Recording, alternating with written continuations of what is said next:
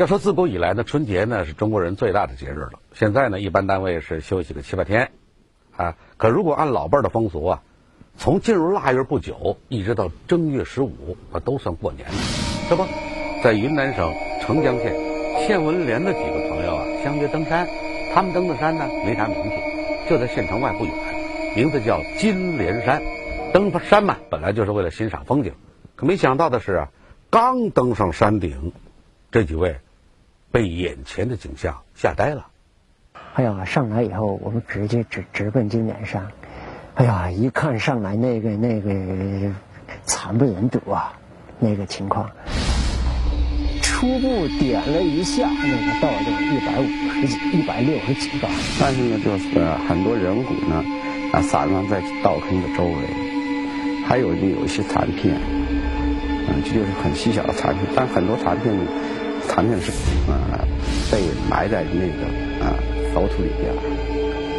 登山这几位呢，都是文联的，对本地的文物啊、遗迹啊也算了如指掌。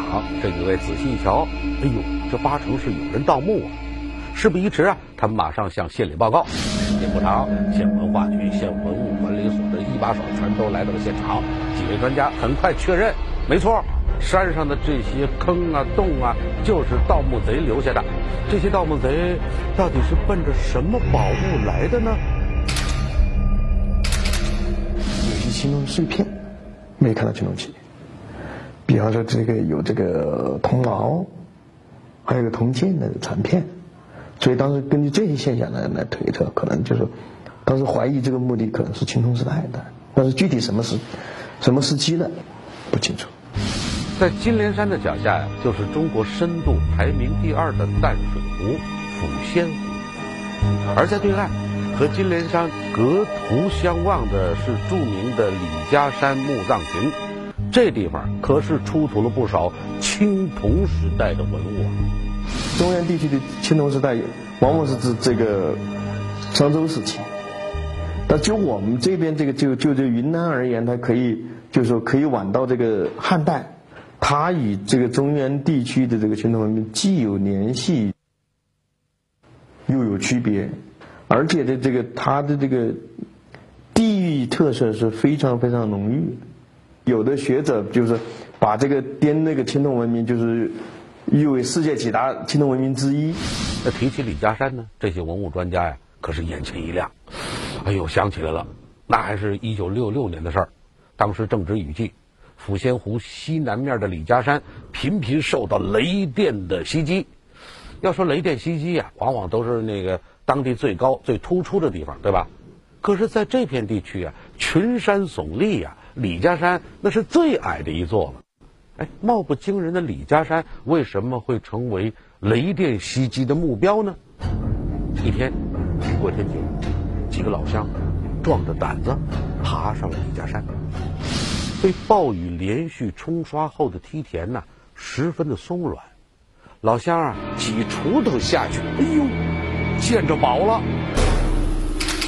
大铲铲，呃，宝剑，都拿小杆子，村里那个看见那个壳壳，哎呦，从那个斧台，那个哎呦，我们其中背得背得这个东东，哎呦。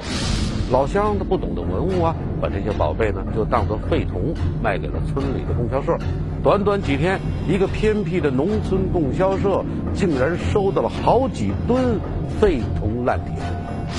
这个大大反常的消息，马上引起了考古专家的注意，从而引发了对李家山的探秘。专家组到这儿发掘研究，最终发现了震惊中外的李家山青铜文化。最大的特点就铜器特别多，哎，不仅说那大型墓，一个大型墓，那几百件、上千件，就是很一般的那么小型墓里边，也都有几件甚至十几件。这些器物刚一出土，马上引起了轰动。根据后来的统计，李家山出土的青铜器数量接近河南殷墟出土的商代青铜器数量的一半，而且这些器物都极其精美。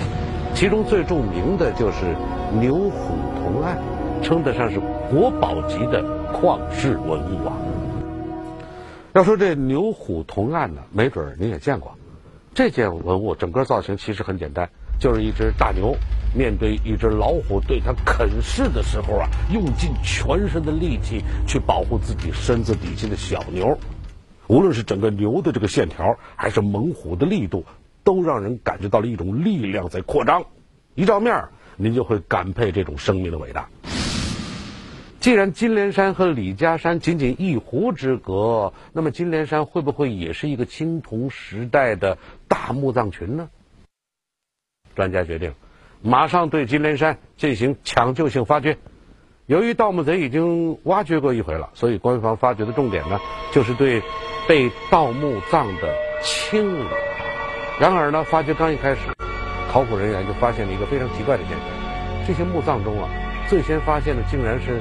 大量的人体骨，哎，看这样子还不是陪葬，似乎这群人在死前呢，曾经有过激烈的挣扎。他那个人骨呢，就是在那个手镯，手镯就是那个他睡在那个手镯里面呢，还发现那个人骨那个残渣，但是就是这个都不都没有完整的。人骨的发现让考古人员兴奋的心情啊，一下子跌到了谷底。看样子，这些墓葬都有被盗的痕迹，有的盗洞更是有着几百年的历史了。考古人员初步怀疑，这些凌乱的骨骼，或许就是第一批盗墓者呀。说在云南的抚仙湖畔呢，几个当地人发现山上异常，好端端的山上冒出了上百个洞口。经过鉴定，这是盗墓者留下的痕迹。在咱们文物发掘的历史上，盗墓人呢，一直是个很神秘的职业。虽然名声不太光彩，但是他们往往啊能先一步判断出宝藏的所在。这次呢，大面积出现的这个盗墓洞口，莫非这里真的有什么稀世之宝？盗比较厉害那一块呢，当时就发现了很多凌乱的那一个人骨，啊，但是我们也不清楚是怎么回事，因为那个盗比较厉害，破坏的也比较严重。随着发掘工作的进展，新的发现再次让他们燃起了希望。在一处墓葬里边啊，考古者发现了一个物件，也就六七厘米长的青铜犁。显然，这种犁它不是农用工具啊，而是一种祭祀的用品。石寨山、江川李家山、成贡天子庙，包括呃成贡石碑村。包括这个安宁的这个太极山等等了，当时的十几个墓地甚至更多都没有发现像澄江金莲山出土的这个比照原器物形制的十分之一甚至二十分之一这种比例制作的器物，以前都没有见。这种缩小版本的农具就是专门为陪葬制作的物品。有人专门为它制作啊陪葬的物品，这说明墓里的主人身份非同一般呢。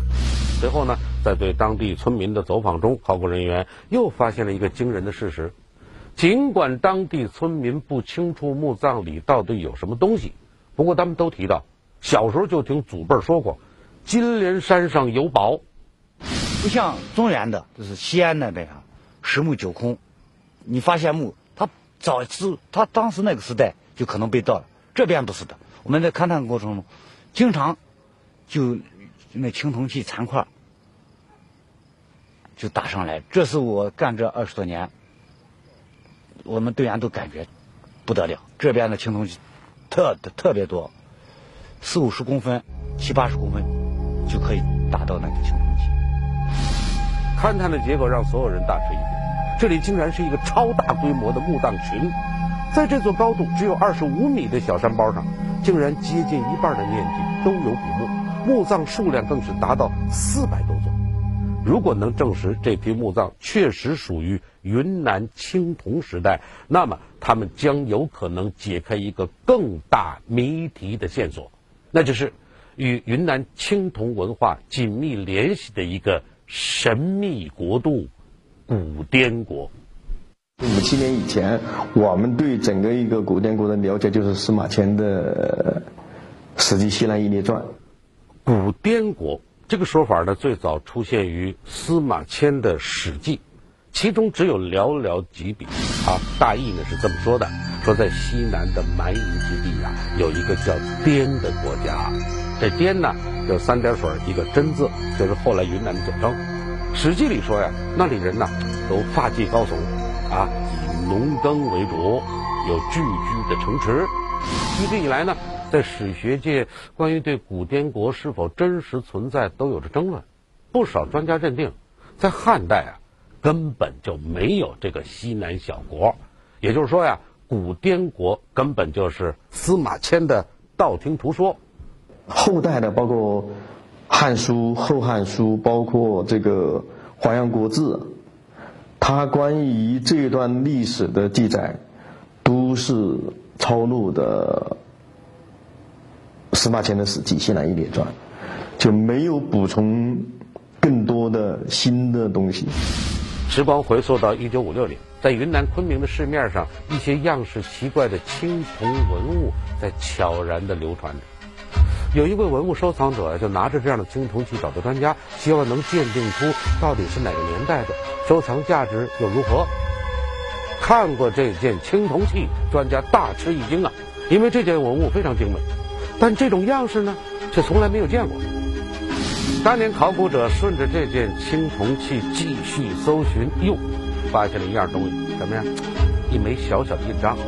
这印章可不得了，印章正面赫然啊四个字：“滇王之印。”如果这枚印章是真的，那就证明了古滇国确实存在。这古滇国相当于什么呢？哎，给您举个例子啊，这个您一定熟。当时和它并列的有一个小国很有名，夜郎国。知道了吧？啊，我们经常那句成语“夜郎自大”啊，您看看，就这么点一件文物，滇王之印，甚至能证明一个国家的存在。由于结婚经验的出土，大大的缩短了我们对以石在山墓地为代表的遗存的这个认识的时间大大的缩短。从这个经印出土，不仅可以和历史文献相对照，而且使我们对这批原来以为形制古貌、纹饰繁缛的这批青铜器找到主人了。在学术界有一种推测，青铜文化的没落和铁器文化的兴起之间，这个交替的时代很有可能就是古滇国神秘消失的时代。这就意味着，找到金莲山墓葬的秘密。很有可能就找到了破解古滇国的新线索，甚至能够找到这个古国的宝藏。这个软骨或者器物清理出来的时候，它看的是很光鲜的。如果说是你水分一一丧失以后，它那些器物的颜色还有骨头、软骨等等这些，它如果水分不够的时候，它就容易破损或者是损坏。所以我们。必须要保证它的一定的水分湿度。随着发掘的进展，金莲山墓葬的种种奇特之处开始显现。最明显的一个现象就是，这里的很多墓葬，并不是只有一层，往往在清理完一层尸骨后，再往下挖二十厘米左右，就会有另一层尸骨出现。考古人员最初以为是不同时期的墓葬巧合的埋葬在了一起。但他们后来发现，这绝对不是巧合。在不同的年代，不断有人踏入过这些坟墓。他们是干什么的呢？是古代考古者，还是闻风而来的盗墓贼？他是很早的时候就挖一个大坑，挖到那儿，埋的越早的，就处于这个墓坑的底层。后续的，又以过了一段时期以后，又收集人的尸骨，埋一层，而且每一层都有随葬品，在金莲山里面最多的达到七八层。随着发掘的进行啊，秘密逐渐展开了。你比如说这处墓葬，里面只有一个单独的墓主，是一名三十岁左右的男性。仔细观察后，专家得出一个令人震惊的结论：这个死者呀，是挣扎着死亡的。据当时这个体质的专家鉴定，他的这个臀部很有可能当时他这个肉啊，可能已经被割割掉了。所以他那个包括就是他后面那个这个这个右手，他是狠狠的，就是在这个埋葬的时候，他是狠狠的抓着这个地面，是非常非常痛苦。而且他双腿是被捆绑的，所以从这个迹象的分析，很有可能这个人是被活埋的。在活埋的同时，当时的人们还捡起一块石头，一个比较这么大的一个石头，直接就砸到这个生殖器这个部位。很显然，这个死者是被活埋处死的，而且在处死之前还使用了一些残忍的刑罚。那么，又是什么原因导致了活埋呢？啊，以前的节目里啊，我们的编导曾经做过一期关于这儿的节目《抚仙湖》，还记得吗？当地的老百姓啊，一直流传着一个神秘的传说，说是在抚仙湖的水面下有一座城池。您听听，水下之城。相传很久以前，突发地质灾害，古城一下子就陷落下去了，整个淹在水里。由于沉没的十分迅速，很多古迹完整的保留在水下了。初步用声呐技术探秘的湖底的人工遗迹呢，大约是两点四个平方公里，这个是相当在当时在岩谷这么大的城池是相当大的。那么我们现在的澄江县城呢，大概也就是三平方公里左右，因此呢，就说在很远古的时候，至少可以说在我们说的古滇国的时候，呃，能够有那么大的面积的城池，那个是了不得。当时通过水下的潜水员和船上的考古专家联合行动啊，人们发现呢，水下古城的面积呀，哎呦，大大超过一个县城应有的面积。当时就有人猜测呀，说这里可能就是古滇国的国都啊。那如果抚仙湖所在的地方真是古代的都城，那么这里埋葬的人必然是一些皇族啊。那这些皇族到底会给我们留下什么呢？抚仙湖相传是古滇国的国都，一夜之间整个都城沉落到水底了。那么湖边上金莲山墓葬群的这些主人们又是怎么死的呢？专家虽然没有给出明确的答案，但是有一点已经确定：墓葬群里存在大面积的非正常死亡。他们为什么集体死亡呢？是遇到了无法抵御的灾害，还是爆发了一场宫廷事变，造成局部的战争呢？我们在现场的时候，大家就是感觉到就是替这些人非常非常惋惜，因为这个是现场当时很多队员就是说。这么一个说到底，有些有些还是婴儿，有些甚至几周的，有些还没到一岁，有些也就是说十岁不到，这些这些孩子就就不在了。按照古代的习俗啊，婴幼儿去世啊属于非正常死亡，一般这种死亡的是不能进入公共墓地的。而在金莲山呢，这些婴幼儿啊，呃，待遇非同一般，不但进入了墓地，还给他们一个啊单独的墓穴。你比方说，有些婴婴幼儿，他不但不但有一个墓穴、墓坑，给他一个单独的墓坑，还给他有些，比方说，他还跟他生前很多他原来生前的佩戴的，比方说你们在现场见到的，比方说戴一个青铜手镯啊，有些还戴的有项链，有些还有随葬的陶器。经过现场的人类学鉴定，这些细小的肋骨应该是一个婴儿。成群的婴儿埋葬在一处，这里到底发生了什么样可怕的事件呢？啊，是爆发了某种致命的流行病，呃，还是这里出现了动乱，出现了战争呢？由于墓葬群中发现了大量的青壮年和儿童，考古学家们倾向于这些属于非正常死亡。他们推测，最后很有可能就是发生了战争。然而，这些死者骨骼的清理过程啊，呃，大家看到类似兵器砍削造成的痕迹，却少有发现。咋办呢？只能动用现代的科学技术，啥呀？DNA 测试。因为牙齿它有这个牙釉质、牙本质，它给这个 DNA 保保护的应该是很严密的，很坚硬。因为我们知道牙可能是最。人体里最坚硬的一个组织了，它比骨骼还那个保存好。研究人员试图通过对这些骨骼进行 DNA 分析，啊，虽然年代久远了，但是吉林大学的研究人员们找到了一个好办法，测试牙齿。专家发现呢，墓葬里很多牙齿的保存状况啊相对比较好。那么，能不能尝试从牙齿上提取 DNA 呢？但是它这个，呃，有一些的变异的位点。都是和南方的那个人群是相近的。尽管专家沙里淘金测出了一个 DNA，不过单独的一个孤立并不能说明什么问题啊！要用它来判断整个墓地中埋葬的人群，自然是无从谈起了。金莲山墓葬群主人们的死因仍然处于迷雾之中。不过呢，来自美国的一位学者呀，提出了一个论点。说金莲山上很多女性和婴儿其实是死在了分娩过程之中。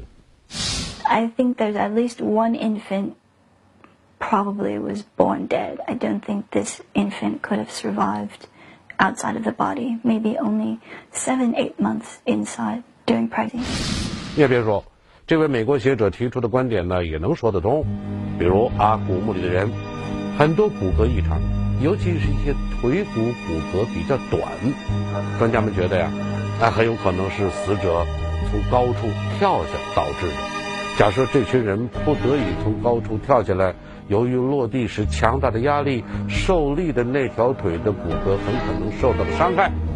结合云南当地的地质条件，大家觉得最有可能的情况就是发生地震，或者是大规模的泥石流。Two hard places and the person in between. Oh, really? Yes. So, like in an earthquake, most people die from crush fracture because the buildings are falling down and the rocks are falling down. So, most people, the injury is from the in arm or leg cut in the building. 虽然可以推断这些人身上的创伤痕迹啊是地震或者是泥石流造成的，但是这些创伤能导致他们的死亡吗？啊，这么多的遗骸，全都是因为地质灾害造成的吗？直到今天，专家们呢还没能形成一致的、有说服力的判断。以前呢，我们经常用“夜郎自大”这个成语，一般的形容啊，就是像夜郎啊这么小的一国家，简直是井底观天，自以为是，是不是？夜郎自大嘛。可是放到历史的长河里，您会发现呢，哪怕这么小的一个国家，它照样有着自己丰富的历史，甚至富足的宝藏。所以说，在华夏这片大地上。伴随汉族成长的，还有那么多有着自己鲜明特色的其他的文明。咱们不妨把“坐在井底观天”改成“仔细看看这口井，细细品味一下”，也许是一件很有意思、很有意义的事吧。啊，金莲山的秘密呢，虽然说没能够彻底解开，但是我相信，随着考古工作的一点点的发展，一个新的文明即将出现在世人面前。在彩云之南，或许一些传说就会变成确凿的事实。一个头大如斗的重病婴儿，一个善良的女警官，素未平生的两人，命运如何相连？我那时就想，如果这个孩子是你的孩子，你会这样做？不停长大的脑袋竟然压弯身体，孩子到底得了什么怪病？他说没治了，你们这个小孩都带回去吧。走投无路的家庭如何挽救重病的宝宝？且听王刚讲故事，救救大头宝宝。